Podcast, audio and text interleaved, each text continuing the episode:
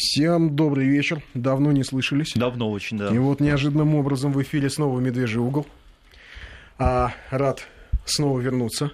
По объективным причинам а, отсутствовали мы какое-то время в эфире, потому что были праздники, потому что немножечко другой формат а, был в какой-то момент востребован. Ну вот мы снова здесь, и мы снова а, говорим о том, что вас и нас всех интересует. Снова говорим о Будем говорить обо всем. Сегодня, в частности, будем говорить об истории. А в студии, как всегда, Мария Фролова, я, Андрей Медведев, Сергей Корнеевский, и у нас в гостях историк Александр Пыжиков. Он ведущий научный сотрудник Российской Академии Народного Хозяйства и Государственной Службы. Не ошибся я? Абсолютно нет. А то меня иногда бывает. Как возьму, как ошибусь, и гость может осерчать. А наш смс-портал 5533 в начале сообщения слова «Вести». Номер для сообщений через WhatsApp у нас тоже прежний 8903 170 63 63. Вот сейчас я даже включу а, наш WhatsApp-портал и буду читать сообщения, которые, вероятно, будут нам сюда приходить. А, так. И о чем мы сегодня поговорим с Александром Пыжиковым? Поговорим мы сегодня о либеральных реформах времен Александра II. Такая вроде бы неожиданная тема для сегодняшних дней. Для... Минувшие дни-то, да? Давно. Ну, у нас... угу. А у нас, знаете, как всегда, э, вроде дни минувшие, а ничего не меняется. Темы по-прежнему актуальны, если куда ни копни, все примерно одно и то же. Там, смотришь какой-нибудь 95-96 год, британцы на Кавказе, да, и говорят, как хорошо, что есть здесь независимые Ичкерия. Смотришь 1837 год, все то же самое британцы на Кавказе же, да. говорят, как хорошо, что теперь вот возникнет независимая Черкесия. А, и газеты ведь пишут одно и то же, британские тогда и сейчас. И вот что касается либеральных реформ Александра II, почему мы решили об этом поговорить? А поговорить мы решили а, вот почему. Ведь нам а, довольно много и довольно часто говорили о том, а, и экономисты, и политологи, и а, коллеги-журналисты говорили о том, что а, а либеральные реформы – это безусловное добро. Вот есть безусловное зло, это, конечно же, эм, это, конечно же, а, государственное управление. А есть, безусловная такая вот линия добра, это безусловная победа либеральной формы экономики, которая конечно же, ведет к какому-то светлому, а, прогрессивному капиталистическому будущему, в котором есть место а, каждому маленькому человеку, маленькому собственнику. И всегда, в общем, это такая сплошная победа а, духа и, и сплошная победа вот личности над государственной машиной. В действительности, как показали, скажем, 90-е в России, применение либеральных форм экономики эм, ну, не всегда дают однозначно э, э, эм, либеральных, ну, не форм экономики, неправильно я сказал, либеральных экономических моделей не всегда дают однозначно а, позитивные результаты. Это не всегда добро. Это не всегда добро. Нам, да. Как показывает практика а, российская, в 90-е это очень даже было немножечко и зло.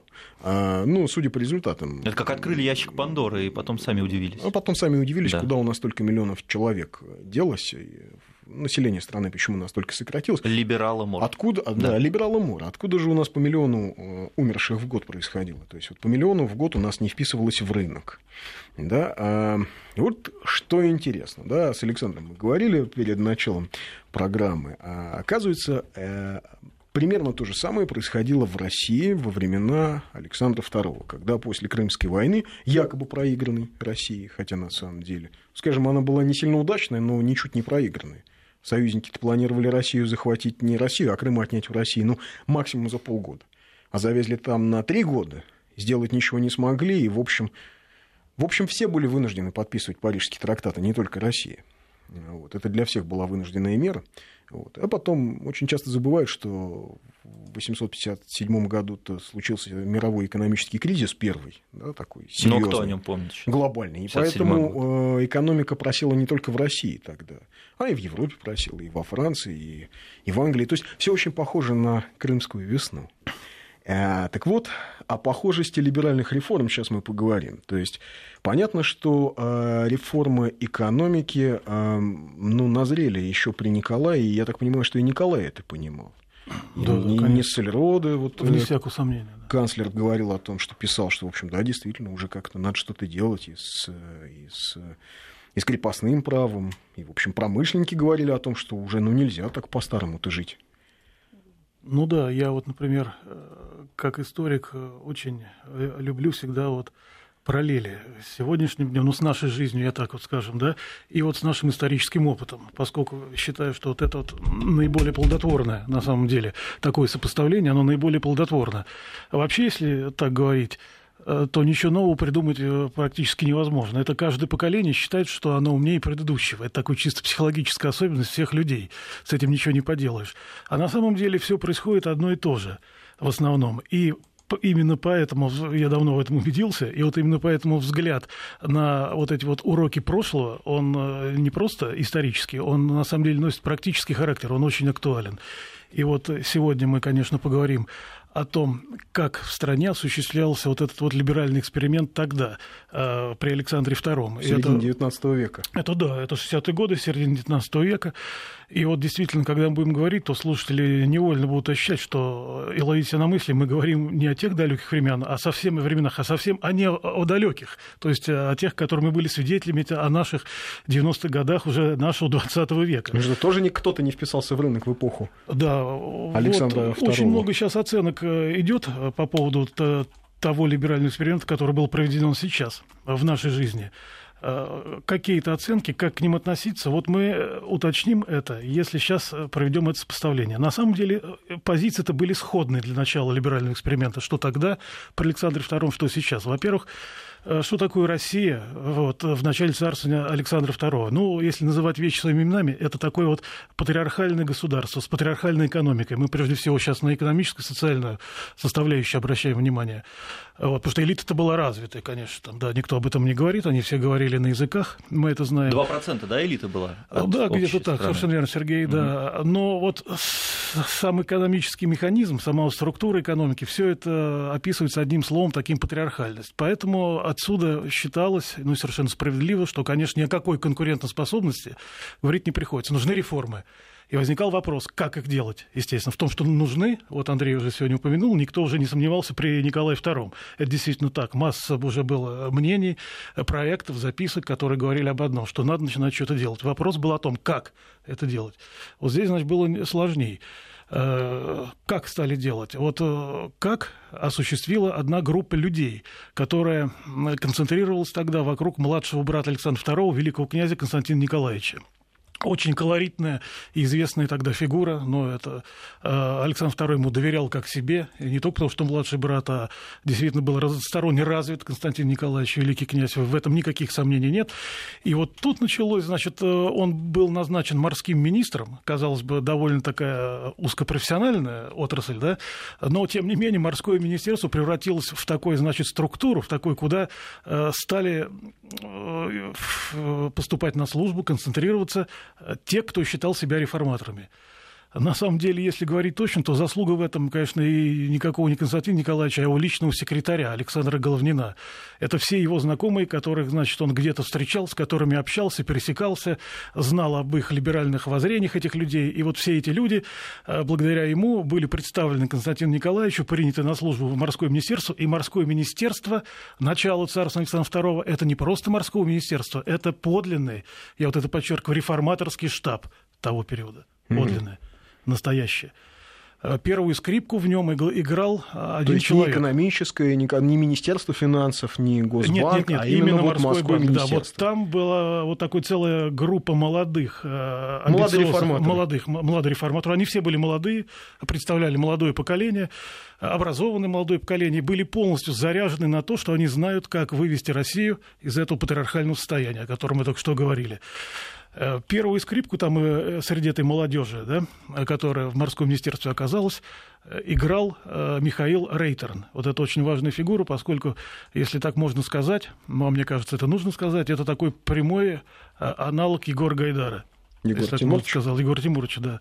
Вот. Э, и по знаниям, потому что никто не отказывает Егору Тимуровичу в знаниях. Там, да, действительно, они у него на высоком уровне. У Рейтерна тоже. Причем Рейтер-то действительно обладал громадными зданиями. Он э, совершил по просьбе великого князя Константина Николаевича такое трехгодичное турне по Европе с заездом в США с одной целью, целью знакомиться, как, значит, работает экономика, как функционируют финансы. И вот весь этот опыт он, значит, аккумулировал, и, пришел, и поэтому, собственно, в этом кругу он уже и занял такое вот первое место, первенство. Ну, человек, который должен оказаться на самой главной реформаторской точке. И вот это случилось. Михаила Рейтерна в 1862 году назначают министром финансов. Это ключевое министерство. Э, я думаю, это, если кто не знает, напомню, это самое ключ... Это как премьер-министр, может быть. Э, по нынешним временам тогда не было премьер-министра в нашем понимании. Вот Рейтер становится министром финансов. А вот еще интересная деталь. Он учился в Царско-сельском лицее. Да, ну, тогда учился в царском секции. Да, но это Удивительно, какое кадров. образование давал. Это да? кузница кадров, именно не просто кадров, а кадров для высшей бюрократии. Вот именно. Это не для каких-то там губернских, там, скажем, там, должностей. Это имперские Это абсолютно высшие бюрократические должности. И вот, кстати, все вот эти люди, которые в морском министерстве были, они в начале 60-х годов уходят из него и рассаживаются по всем, по различным министерствам. Первую скрипку, как я сказал, играет Министерство финансов, и новый министр молодой, это Михаил э, Христофорович Рейтерн. Вот это вот э, аналог Егора Тимуровича Гайдара. Э, него, почему я провел параллель с Гайдаром? Потому что, на самом деле, у Рейтерна была такая же решимость. Знания у него были, как мы уже сказали, и была такая воля. Она подкупала Александра II, на самом деле.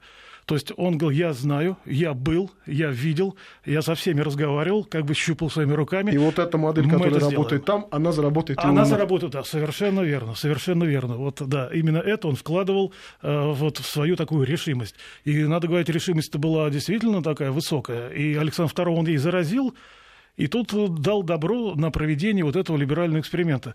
Это не сразу, не мгновенно, вот единственное, разворачивалось, не, не за год, не за два, это чуть-чуть более длительный срок там заняло.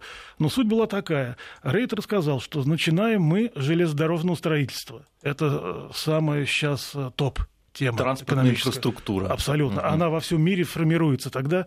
Вот. А у нас ее нету, ни черта, как он выражался даже, хоть и при всей своей образованности. Хотя дорога Москва-Санкт-Петербург-то была самой длинной, если Да, что. да, нет, она была, да. Но... В Европе, по-моему, она да, самая да, длинная это совершенно считалась. так. Она построена при Николае Первом. Да, она была одна, но зато самая длинная.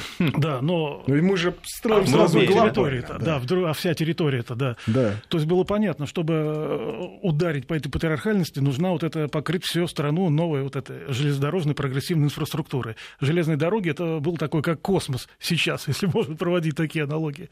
Вот кто обладает развитой железной дорогой, это как космическая держава сегодня, э, по нынешним временам. Вот. Ну вот здесь, конечно, случилась э, некоторая заминка. Он всех убедил, но не находилось желающих строить эти железные дороги.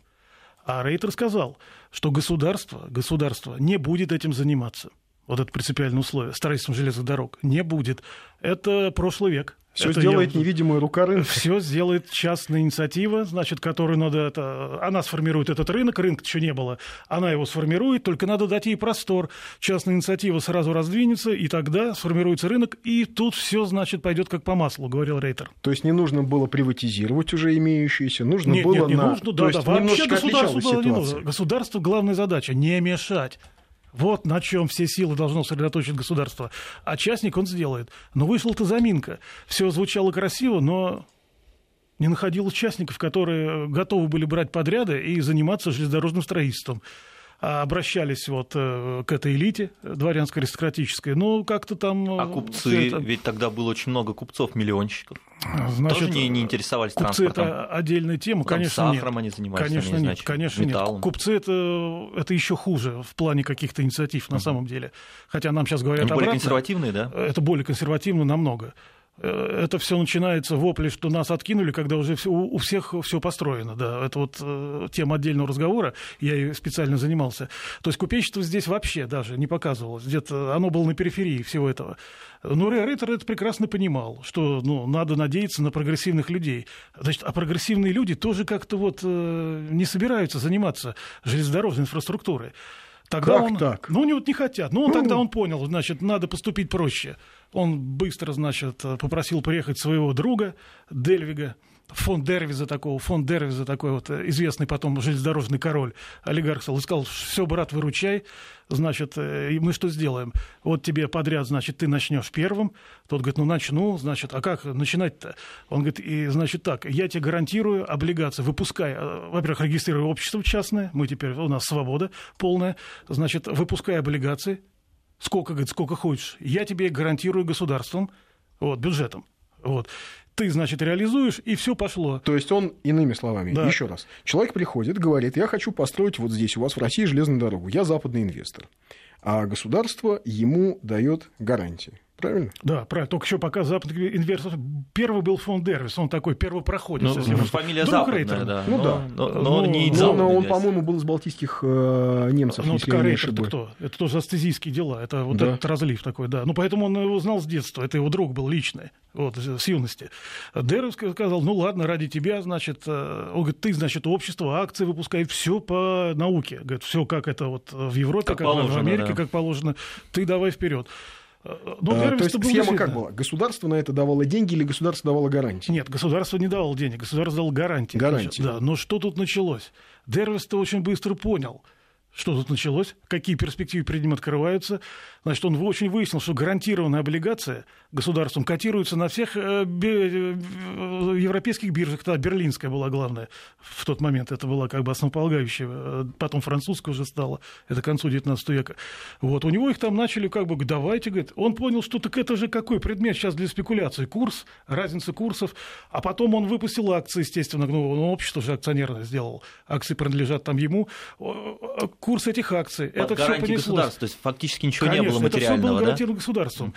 И в итоге, когда он получил идею, он вообще потом превратился в мультимиллионера, значит, по тем временам там, да, и что, кстати, очень отразилось на психическом здоровье его. Ну, он, да. по-моему, с ума сошел. Да, в конце концов, да. Не вот имеет 100 рублей, было, имеет 100 друзей. Хороший друг, видите, да. сделал мультимиллионер. Вот, ну, хотя этот друг не напрашивался там. Конечно. Но, тем не менее, элита Что, кстати, в 90-е было распространено, да, хочу да, сказать. Да, да, да, да. Вот, кстати, это Хороший друг помог стать миллионером. Да? Так элита увидела, в чем дело, и что это открывает невиданный горизонт. Это вам не закладывать чего-то и каких-то процентов ждать там от государства, да? А тут на разнице курсов это же Это вам не заводы, что. знаете, по-демидовски, по старинке Конечно, строить. Нет, нет, нет, это совсем другое, это совсем другое. Это очень быстро все поняли, э, осознали, и тут началось немыслимое вся правящая прослойка ринулась строить железные дороги. Что значит ринулась? Кто кого перетолкает, потому что на всех не хватит. Это началась такая толкотня, это такая лоббистская война за подряды, за лицензии, за возможность, значит, вот эти дороги строить. Э, по вот воспоминаниям современников, где-то середины 60-х э, годов, 66-го, 67-го, 1866-го, 67-го, 68-го годов, Зимний дворец всем напоминал лавку, где просто шла откровенная торговля, потому что вся аристократия, включая великих князей, то есть родственники Александра II, фамилии Романовых, они поняли, что это отличное дело, и на этом лоббизме, значит, можно это самое неплохо погреть руки. И тут все нашли друг друга. А снизу идет какая-то толпа проходимцев, непонятно кого. Вот тут же в этой толпе появляются те, которые потом стали такими олигархами, ведущими России. Это вот семейство Поляковых, там, да, Э, там Блеохов там, и куча там всяких Башмаковых, Губониных, там масса их была. Причем у каждого, у каждого был свой То покровитель. все эти фамилии, они Абсолютно. стартанули именно тогда. Абсолютно. Они, они не просто стартанули, а и выстрелили на бизнес-поприще, ну, да. если так можно сказать, потому что у них была у каждого своя поддержка в высшем кругу. Вот в чем дело. И э, эта поддержка позволяла как бы убирать других и э, получать вот эти подряды. Но на самом деле, вот мы так говорим, получать подряды, да, и Рейнтер ждал этого, что сейчас пойдет какая-то хозяйственная деятельность. Ну, казалось бы, ведь ну, то, правильно, то и правильно, хотели. Да, да. То, что и хотели, да, да, правильно идем. На самом деле все шло совершенно в другом направлении. Тут выяснилось, что никого вообще железные дороги, как таковые, не интересуют. Это самое главное. То есть железные дороги – это была та необходимость, которую нужно было просто как-то обозначить как-то обозначить, а главное это э, сколько облигаций в биржевой оборот запустить, какой курс акций и стоимость подряда, вот это вот количество откатов там пошло очень, очень огромное. Все по такой схеме классической. А в итоге Значит, да. хоть построили что-нибудь? А, сейчас я скажу, здесь, здесь история такая. В итоге ничего не построили. Построили то, на чем было опасно ездить. Я видел вот все резолюции Александра II на э, э докладах министра путей сообщения. Это сплошные катастрофы там вагоны сошли с рельс. Там тут... А были трагедии, когда не просто сошли, а взорвалось, что-то везли. Целый воинский эшелон сгорел. Это была крупнейшая катастрофа 1675 года. То есть, это, когда вы едете по сети, по э, железнодорожной ветке, рядом вагоны валяются, которые в предыдущей аварии, значит, их еще не, успели, не успевали убирать. Так это черти как построили, Так получается. это вообще было непонятно что. То есть, получается другое, что на самом деле сама железнодорожная инфраструктура никого не интересовала. Интересовала только возможность от нее оттолкнуться и начать вот эти вот финансовые операции производить. Э, на Берлинской бирже, здесь, значит, э, какие-то подряды, значит, между собой распределять. То есть ситуация была просто непонятная было ясно, что так продолжаться не может. Причем, вы знаете, как быстро все оформили? Сказали, да, есть недоделки. Есть недоделки, вы правы. Как-нибудь правы, если локомотивы лежат под откос. А давайте еще денег, мы сейчас поправим. Денег давали, деньги туда же бухались в облигации и вперед. То есть и возникал вот такой вот э, порочный круг, который надо было как-то разорвать просто каким-то силовым путем, ну просто иначе невозможно было действовать. Э, вот, Но кстати, ведь государство вот выкупало ведь желез, а, собственно, выкупало это как часть. таковые железные это, дороги. Это правильно? следующая часть. Пока вот, это следующая часть. Это пока вот а знаете, что самое интересное? Да. Что, собственно, вот тот самый кризис мировой, экономический и финансовый 1857 года, который шарахнул по всем, в том числе и по России, и ударил гораздо больше, чем так называемая Крымская война, якобы проигранная. Ну, э, не ведет себя проигранная, проигравшая войну э, э, страна вот так, как вела себя Россия в 1856 году после Парижского мирного договора. Но не выпускает она меморандума Горчакова со словами «Россия не сердится, Россия сосредотачивается». Да. Значит, этот кризис 1857 года, что интересно – он был спровоцирован ровно точно так же, а именно махинациями с акциями а, английских железнодорожных компаний и континентальных железнодорожных компаний на лондонской бирже. Знакомо. И когда а, кризис начинался, он начинался из-за того, что многие биржевые игроки поняли, что компании переоценены, что, собственно, акции компании стоят гораздо больше, чем все компании со всем имуществом, включая последний болт и последнюю гайку, и последний там а, костыль, вбитый в рельсу, и акции начали скидывать. Ну, это пузырь, так называемый надувся. Абсолютно, да. пузырь доткомов, пузырь да, да. на рынке а, недвижимости, пузырь да. на рынке сланцевой нефти, а ничего не меняется. И цикличность э, кризисов э, вот в этой экономической модели, она заложилась еще тогда, поэтому, поэтому фактически Россия шла по понятному уже порочному пути. То есть России предложили уже Стало не работающую, него, да. да, уже понятно, а в чем порочную экономическую модель. И вот на самом деле вот эта вся эпопея с железнодорожным строительством, это все продолжалось 60-е, э, 70-е годы. То есть 20 То есть, лет, что ли, они не могли понять, да, что это не работает? Нет, Почему это не работает? Понимать было, а, но... Кого-то ну, работало. Да. Нет, конечно, э, нет, не значит, что никто не понимал. Это было бы неправдой. Но Рейтер, Рейтер, он постоянно это давил, что нет-нет, главное не останавливаться. Вот если мы остановимся, тогда все. И кстати говоря, у него был главный аргумент, который он использовал в спорах с оппонентами своими тогда. Он говорил, на Америку смотрите, вот они не... Там то же самая картина. Там 60-е годы после гражданской войны американской это бурное строительство железнодорожной сети началось. Да. 60-70-е годы. концессии. Да, все, все, примерно все так же было, то же самое. Не надо думать, что там все было очень прилично. Вот, но, там а, настолько было неприлично, там что было, потом железные да, дороги спрямлять Бароны-разбойники их там Потому да, что называли. их строили вот... вот Чтобы побольше денег, что ли? Да, да? не всегда Освоить. прямо. А-а-а. Не всегда прямо, их иногда строили вот с некоторыми, как это, изгибами и отклонениями, чтобы побольше денег освоить, чтобы они проходили поближе к каким-то месторождениям, то есть э, там... Ну, как договорились, да? Как там договорились, да, ну, как да, кому да, что да, откатили. И вот то, что Америка не сворачивает с этого пути, там действительно не сворачивали. Они сворачивали до конца. И у них был рецепт такой в США. Проблемы есть, но проблема от чего? От недостатка э, применения либеральной практики. Вот ее надо больше еще. А Рейтер это знал, видел прекрасно. Он говорил, делаем, это и у нас, значит, мало.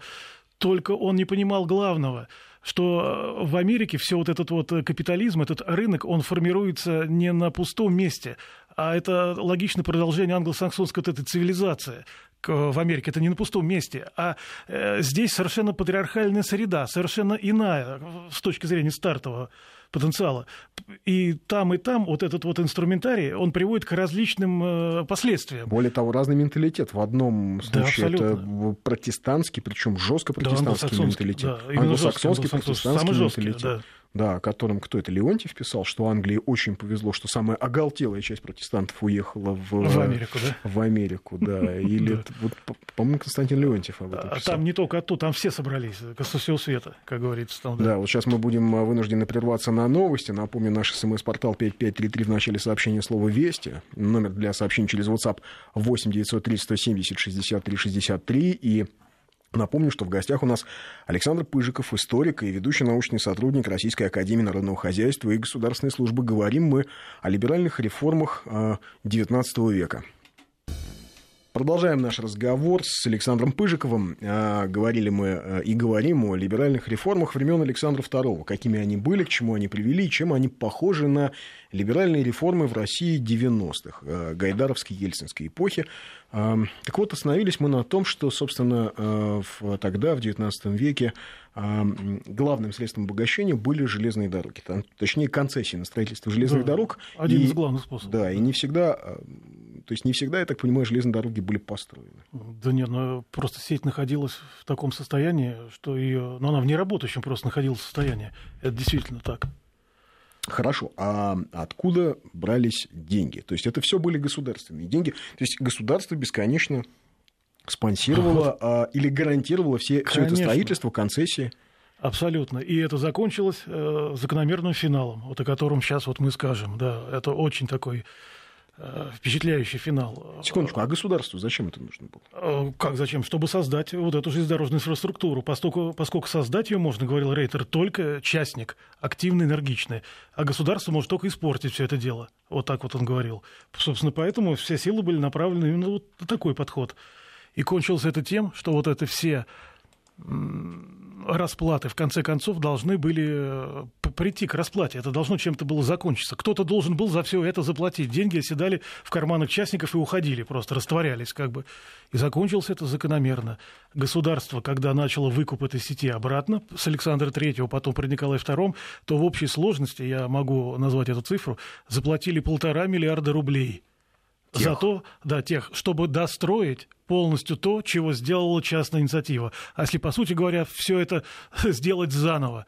И если вдуматься, что это такое, полтора миллиона рублей. Миллиарда. миллиарда. Да, миллиарда, миллиарда рублей, тех. да, тех. Это вот э, столько э, простили долгов всех вот этих, которые деньги уведены, то есть все, как бы обнулили это. Э, и, короче, эта сумма была соизмерима с теми, да, с теми деньгами, которые крестьянство заплатило как выкупные платежи за землю. Там тоже где-то около полтора миллиарда рублей набежало с 61 года. То есть, представляете?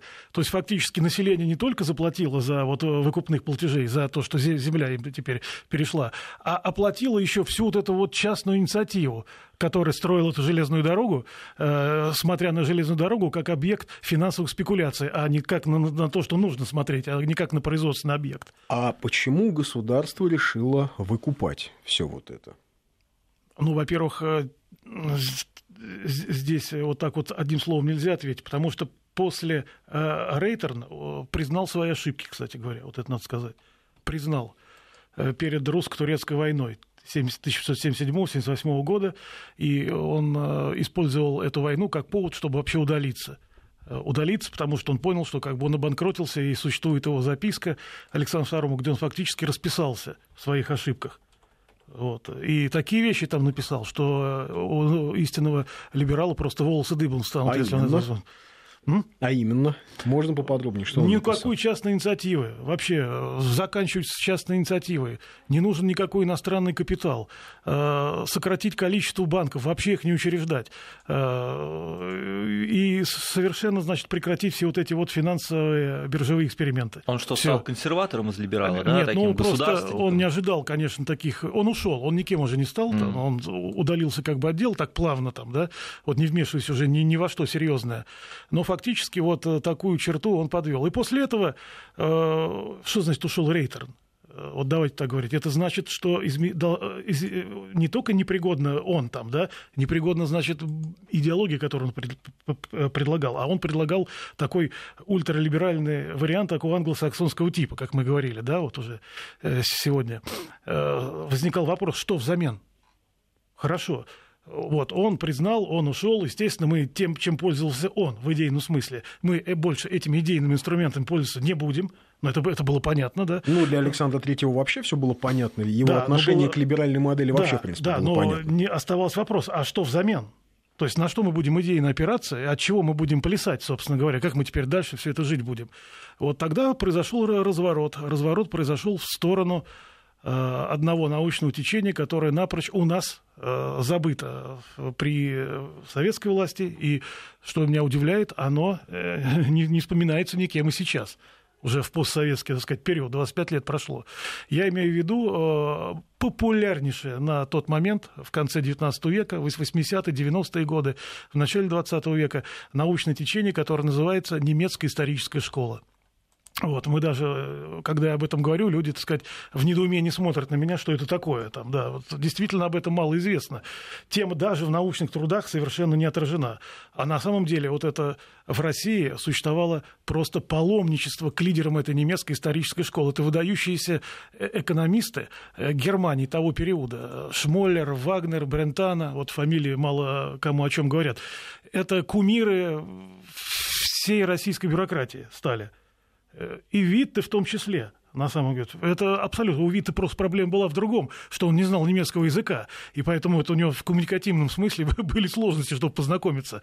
А элита-то вся знала немецкий язык хорошо тогда, и поэтому Бунге, э, Барк, э, министр финансов, министр торговли и промышленности Тимашев, э, Гучков Александр Иванович, да, который а, октябрист, э, знаменитый председатель Госдумы, это все те люди, которые просто переболели этой э, немецкой исторической школы. Все подолгу находились в Германии, посещали э, курсы, лекции, семинарах выступали. Гучков там выступал, Барк выступал на этих семинарах. То есть это была мода номер один среди не только бюрократии российской, а и интеллигенции, среди всей вот этой вот правящей прослойки. Но это было и во всем мире, на самом деле. И Россия здесь была не исключение. В той же Японии происходило то же самое на самом деле. Вся японская интеллигенция, которая была, она полностью копировала немецкую историческую школу. Их... А что такое немецкая историческая школа? Это э, отцы Бисмарка, если можно сказать. Э, Все, что делал Бисмарк, он делал вот, по чертежам э, научным, исследовательским вот этих вот людей, о которых я сказал. И все немецкие кайзеры, особенно и Вильгель II, и те, которые были до него, просто бегали, носились с ними и дали им полную фактически монополию на э, экономическую, историческую мысль в Германии. Все их ученики возглавляли кафедры по всей Германии в конце Что они века. предлагали вот, в смысловом, Значит, они, так сказать, да, отношении? Вот, а что они предлагали? Во-первых, они сделали новаторское открытие по сравнению с англосаксонским направлением. Во-первых, они впервые заговорили о госрегулировании. Их вычеркнули, и теперь у нас... Кто у нас отец госрегулирования? Кейнс как мы знаем. Кейнс никакой не отец и никто. Вообще в данном случае Кейс – это адаптатор их на, анг- на английский язык. Вот и все. Больше он ничего не сделал. Заслуги на этом исчерпываются, это вполне ответственно говорю. Потому что у тех написаны тома уже были. Госрегулирование, э, вмешательство государственной экономи- в экономику, э, рабочий вопрос впервые, что любой наемный работник должен быть социально защищен. Вот весь рабочий вопрос фабричного законодательства было разработано ими. Абсолютно, детально. Они были главными вот пропагандистами его, что нельзя э, вот, э, заниматься финансовыми биржевыми спекуляциями и забыть о наемном работнике. Он на самом деле э, в основе всей фундамента капиталистической системы. Поэтому нужно думать о нем. И самое главное, что они сделали, они впервые сформулировали вот эту вот теорию, о которой мы все говорим. Это теория среднего класса который у нас у всех на устах, правильно? И мы не перестаем об этом все говорить. Вот это родоначальники этого понятия. То есть фактически они теорию среднего класса сформулировали в своих трудах. А, Причем это не значит, что они англосаксонская школа говорила, что это очень неприличные люди.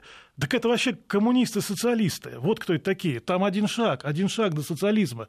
И все. Как это налог на роскошь, на, на, на роскошь, они говорят, вводить? Они были за то, чтобы налог на роскошь вводить. Чтобы не было вот этого вопиющего, которое на показ выставлено богатство немногих. А, значит, это что такое? Это один шаг до социализма, один шаг до коммунизма. На самом деле это совершенно не так, поскольку главными ненавистниками Шмоллера, Вагнера, Брентана были наши э, хорошо известные, слово наш не постесняйся, основоположники Маркс и Энгельс. Вот. И между ними была очень острая полемика, и они говорили наоборот всегда, что Маркс и Энгельс вот это те люди, которые сеют крайне э, такие вредные вещи, которые закончатся очень плохо, предупреждали они.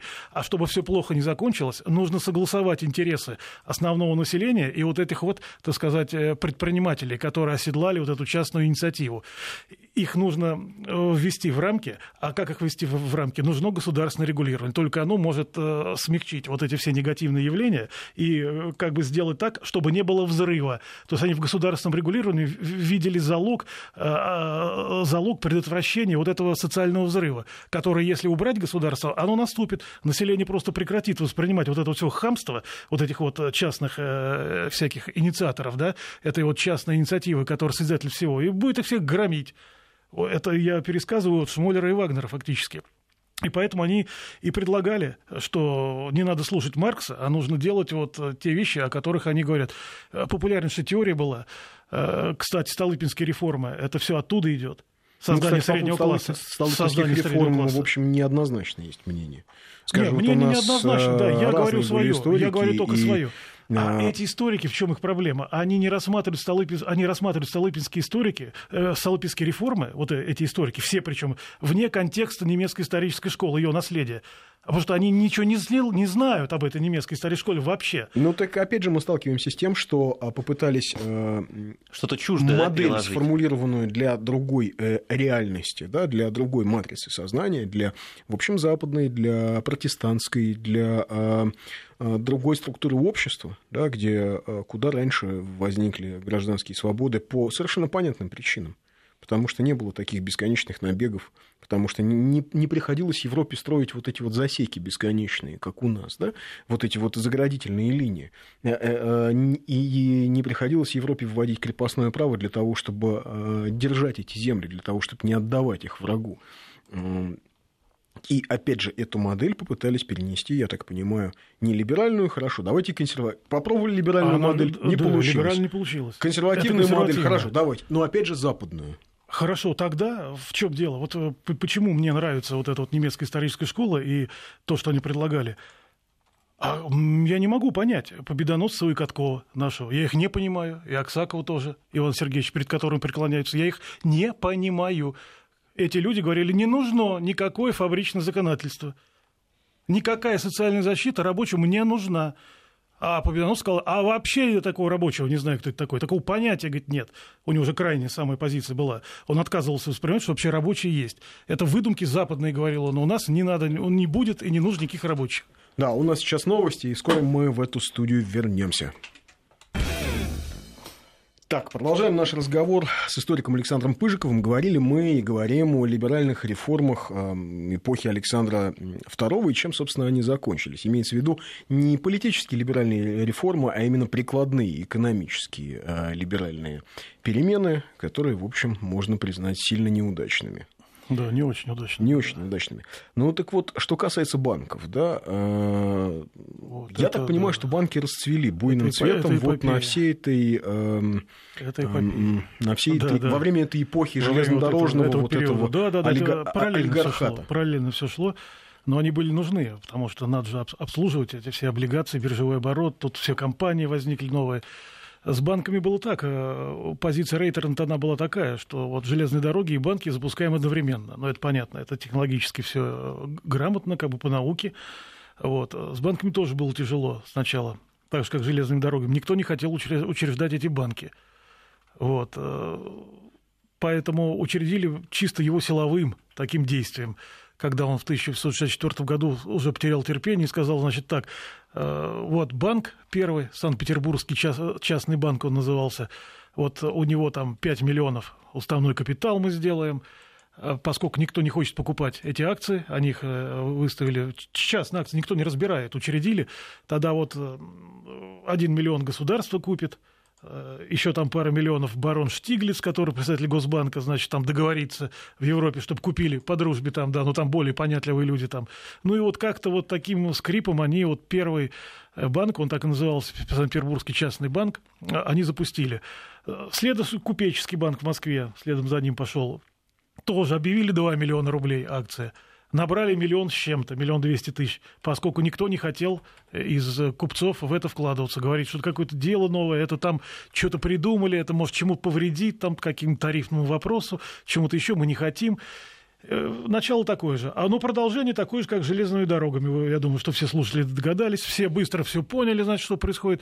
И тут началась такая учредительная горячка банковская. Фактически вся э, банковская система Российской империи, она возникла на рубеже в конце 60-х, начале 70-х годов 19 века. Тогда возникло сразу 40 с чем-то банков, а всего их было к 17 году там 50 с чем-то. То есть фактически вот костяк ее весь э, был создан тогда. Но что это было?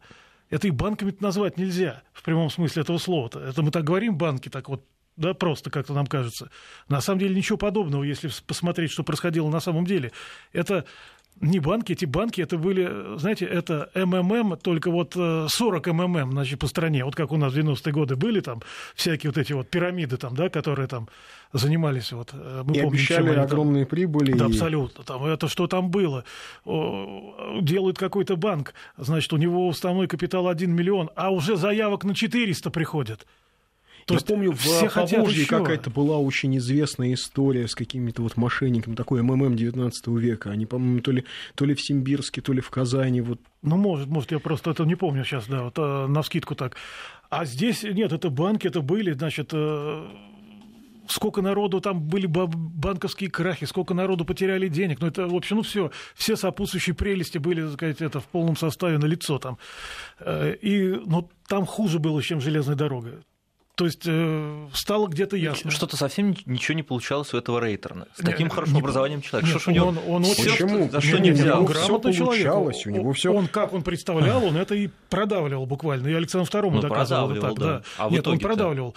С банками его тормознули сильней. Потому что, а раньше, что ли, спохватили? Да, да, в 1673 году Александру II сказали, что, значит, если он не угомонится, там как-то там, да, вот, то мы предупреждаем, что вся финансовая система России просто завалится, а вместе с ней, сами понимаете, кто завалится. Интересный намек, да? Да, Александр II, значит, здесь как-то это самое заинтересовался этим вопросом, вот, э, и все-таки его убедили, он сказал, значит так, давайте делаем так. Небывалый случай в истории России запрещаем учреждать банки. Моратории банковские. То есть а те, значит, что есть, уже пусть работают? Вот те, да? что есть, да. А. Значит, все, больше никаких. И даже запретили. Рейтер все равно добился какой-то банк, он все равно пробивал. И уже после, вот когда Государственный совет принял вот это решение моратории, а Александр II его подписал, то Александр II все равно он добил, где-то там поймал, да, там. Вот. И э, еще какой-то банк учредили, который тоже лопнул через пять лет там, да. Но, тем не менее, э, вот эту волну сбили. И мораторий с банков был снят только уже Александром III через 11 лет. И с такими условиями через 11 лет что с огромным, э, значит, тщательностью мы будем учреждать новые банковские структуры. Там кто учредители, значит, все выяснять, вплоть до репутации. Откуда деньги, чего. И поэтому до конца фактически XIX века шесть банков только учреждено, но это уже вообще ничего, как бы, да. Э, то есть все это ввели в такое русло. А, кстати, опять брали пример оттуда же, с Германии. Там примерно так, да. То есть повторяли все, что делают там, в консервативном только теперь это ключе. Все смотрели, значит, вот туда. Там железные дороги выкупают, 70% железных дорог в Германии выкупили. И мы довели две трети э, железных дорог, это тоже это в собственности государства. Вот тех вот кривых, оставляли. которые построили, да? Но ну, на самом деле железных дорог строили да. очень много, ведь а, мы забываем, а, у нас с тысячи... Строила казна уже, да. Только, а, да. Ну, сначала участники, с 1650 а, с 1864 года началась активная экспансия в Туркестан. То есть еще в 1849 году а, значит, русские пароходы начали курсировать по Амударье, был основан форт Перовский. Потом была спрямлена э, оборонительная линия между Омском и э, Оренбургом. Да, вот Сардаринская оборонительная линия возникла. А потом Россия двинулась в Туркестан. И как раз железные дороги и нужны нужно были, да? было угу. строить железные дороги. Государство строило только уже, да. Да. Иначе и там вот, настроили бы, ничего да, бы не доехало. Вот, вот до там железные дороги как раз строило государство. Конечно, Поэтому все да, нормально. А, ну, допустим, там уже серьезно был контроль. Скобелев, а, под контролем Скобелева строили железные дороги, например, во время а, покорения Туркмении. Это как под контролем Берии сейчас. И, они, строили, и да? они отличненько проработали и работали и при советской власти в первые годы. Да, да. А почему так получается, Александр, что вот э, вроде э, в Соединенных Штатах, да? Но ведь работала же эта либеральная модель. Прекрасно ну, нет, работала. Она, там, а, она у них в конце концов заработала. Здесь э, стало ясно, что дальше она не, не, не, не запустит экономику, а почему? как почему? это вот почему а в Америке я говорил, да? что совершенно разные платформы стартовые. Там это продолжение, там частную инициативу никто не ставил под сомнение вообще. Они понимали, что это такое. Это продолжение европейской, вот этой англосаксонской цивилизации. А здесь полностью патриархальное общество, которое даже правящая верхушка не готова то к проявлению люди были, что ли, просто другие, и реально из-за Конечно, этого? Да, в Китае то же самое. То есть ничего... Такое же патриархальное общество и те же проблемы. Мы здесь ни, ни в коем случае не уникальны. Mm. А вот что я хочу вот буквально пару минут сказать, крайне интересная информация по поводу того, что главным либералом страны в тот период был сам император Александр II. Вот это вот громадная иллюзия, на самом деле. Громадная иллюзия. Он не был, да? Э, такое ощущение, что он вообще к этому не имел никакого отношения, к либерализму как таковому. К экономическому? Ни к какому. Вообще никакому. Значит, я могу объяснить, почему. Во-первых, сначала он, э, это известный факт, это факт известный. Э, и крепостной право не хотел отменять, если, так сказать, уже э, как-то обойдется, рассосется. Выяснил, что не обойдется и не рассосется. Тогда уже тут начали его Константин Николаевич и великая княгиня Елена Павловна, там, ну, это члены семьи, теребить. Они вот это вот, что надо. Тут уже подтянулись те люди, которые все это принесли, проекты эти. Дальше. Вот Теперь дальше. Все могут короли, да? Да, но, но вот дальше. Семья. Считается, что он был либералом, и все это он хотел делать страстно а потом э, выстрел вот этот в 66 году Каракозова, да, произошел, и э, он испугался и сказал, все, надо назад, все, замораживаем все это, не будем. Вот это вот абсолютно ложный след ложный след. Во-первых, Александр II был лично очень мужественный человек, я вам хочу сказать. И никакого выстрела был, ни Каракозова, ничего не испугался. Достаточно вспомнить 1 марта, когда бомбу взорвали, все разбежались, а он не убежал, вышел и начал охраннику раненому помогать. И тогда вторая бомба его уже накрыла.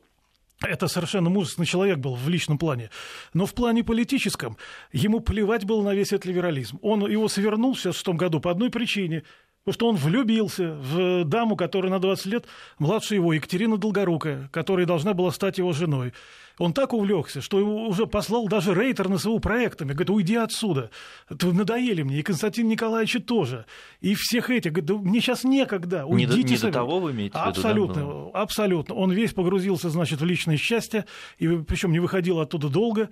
И поэтому вот эти все либеральные реформы после 6 года, все историки замечают, они утухли. Он просто перестал ими интересоваться. И просто подписывать что-то, чтобы рейтер быстрее ушел.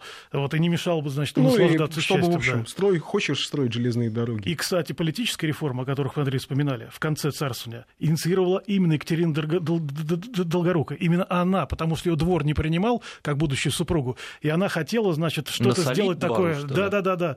Отодвинуть их как-то всех. Вот. И собрала и стала патронировать вот эту либеральную группу в верхах в политическом уже смысле. Знаете, вот, интересная еще вот штука, ведь что было. Да, была вот эта либеральная группа, да, то есть министр финансов. Э, Военный министр Милютин, да. Нет, ну вот как раз Милютин представлял скорее группу э, как теперь принято говорить, силовиков. Вот они вместе с Горчаковым. Это же были те люди, которые эм, говорили о необходимости экспансии в Среднюю Азию, в том числе экономической, потому что на европейских рынках русские товары не конкурентоспособны, а в Центральной Азии и в Китае их покупают в лед. И вот этот вот разворот азиатский, а, а, он был ими инициирован. Они инициировали все эти военные экспедиции. И, в общем, тоже, тоже есть интересные параллели. Но а нам пора а, сейчас закругляться. Александр Пыжиков, историк, был у нас в гостях. Спасибо. Спасибо. Да, спасибо. спасибо. До свидания. До свидания.